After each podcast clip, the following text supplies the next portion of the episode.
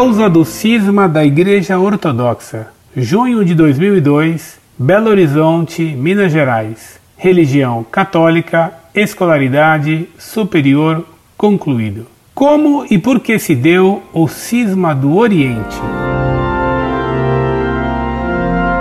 Prezado Salve Maria. O cisma do Oriente nasceu da revolta do patriarca de Constantinopla contra a autoridade do Papa. Isso quer dizer que o cisma nasceu do orgulho. Como você sabe, Constantinopla foi fundada pelo imperador Constantino, o Grande, aquele que deu liberdade aos cristãos no ano 313 e transferiu o poder imperial para o Oriente, fundando então Constantinopla.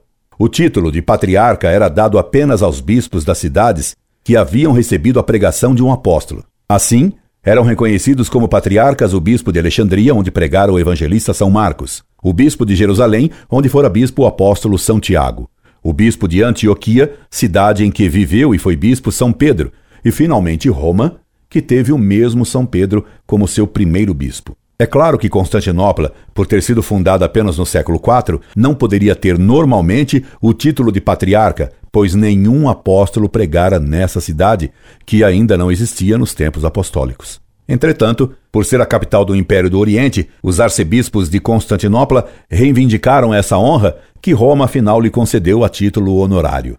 Cedo, alguns patriarcas orientais, especialmente o de Constantinopla, reivindicaram uma paridade com o Papa, querendo que a Igreja não fosse uma monarquia e sim uma pentarquia, erro que está hoje em voga entre alguns orientais. Pretendia-se que o Papa fosse apenas um chefe honorífico da Igreja, um primus inter pares, um superior em honra entre os patriarcas, que seriam iguais em direito. Ora, isso vai contra o Evangelho que mostra Cristo ter fundado a Igreja sobre Pedro apenas. Cristo fez a Igreja monárquica e não pentárquica. No século IX, o arcebispo de Constantinopla, Fócio, se rebelou contra o Papa São Nicolau I, que excomungou esse rebelde em 863. Como resposta, Fócio se autoproclamou patriarca ecumênico de Constantinopla e excomungou o Papa São Nicolau I.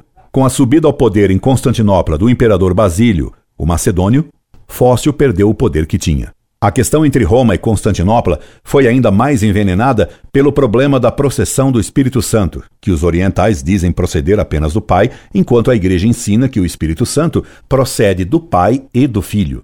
Fócio retomou o poder em Constantinopla mesmo depois de sua solene condenação no ano 870. De novo, o Papa João VIII renovou a condenação de Fócio. Com o advento ao trono do imperador Leão, o filósofo, Fócio é expulso pela segunda vez de Constantinopla, terminando o cisma pouco depois.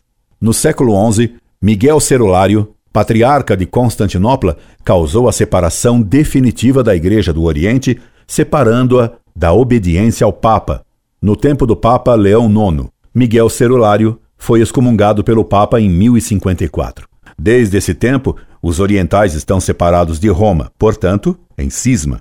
A esse mal vieram se acrescentar a negação dos dogmas proclamados pela Igreja após a separação do Oriente. Os orientais possuem sucessão apostólica, isto é, seus bispos são legítimos, assim como seus sacerdotes. Em consequência, seus sacramentos são válidos, embora ilicitamente administrados por causa de sua separação do Papa. Perdoe-me o resumo da questão nessas poucas linhas.